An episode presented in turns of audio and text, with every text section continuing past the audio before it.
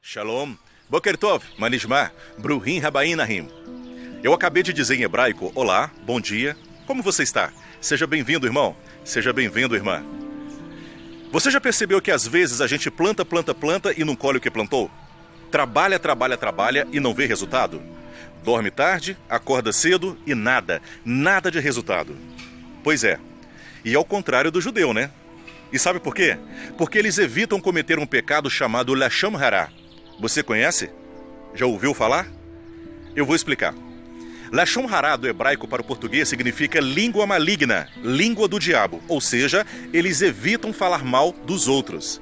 Os judeus evitam cometer esse pecado e o primeiro que cometeu esse pecado foi Lúcifer, falando mal de Deus. Miriam pegou lepra porque falou mal de Moisés. Saul, ele perdeu a batalha porque ele falou mal de Davi para outras pessoas. Enfim, você não vai encontrar no mundo afora um judeu miserável ou até mesmo um judeu falido. Você vai encontrar um judeu abençoado. E sabe por quê? Porque tudo que eles plantam, eles colhem. Eles possuem a bênção. Mas nós também temos a bênção, nós também possuímos a bênção. Só que a diferença entre os judeus e muitos de nós é que eles colhem por respeitar. E você? Você respeita? Você captou a mensagem? Se captou, coloque em prática. Baruch Rabab Eshena Donai. Todarabá. Aqui quem fala é Luiz Flávio e como eu sempre digo, vida que segue.